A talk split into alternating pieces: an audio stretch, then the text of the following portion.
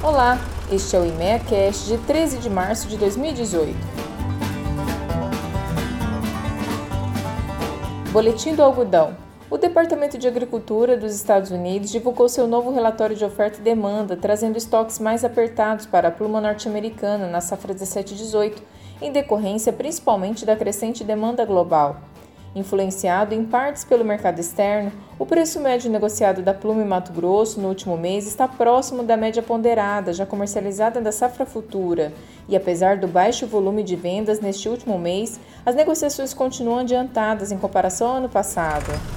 Boletim da Soja. Nesta semana, o IME divulgou os novos dados referentes à comercialização de soja para a safra 16-17 e 17-18 no estado. Já na semana passada, o Departamento de Agricultura dos Estados Unidos divulgou o novo relatório de oferta e demanda para março deste ano, que trouxe novos números para os principais produtores mundiais de soja.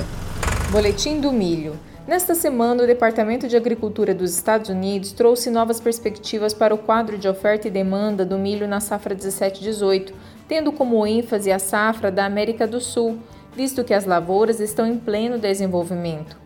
Por causa principalmente do persistente déficit hídrico na Argentina, as cotações do milho na Bolsa de Chicago vêm apresentando valorizações no último mês, o que possibilitou boas oportunidades de negócios ao produtor matogrossense.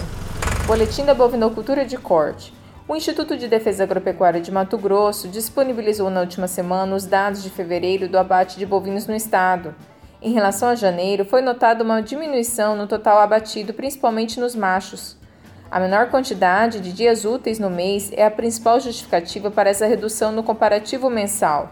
Pelo mesmo motivo, nos dados de fevereiro de exportação divulgados pela Secretaria de Comércio Exterior, houve redução na receita total em comparação a janeiro, mas foi registrado acréscimo em relação a fevereiro do ano passado. Estes foram os boletins do e-mail, uma entidade do Sistema Famato. Para saber mais, acesse o site e-mail.com.br.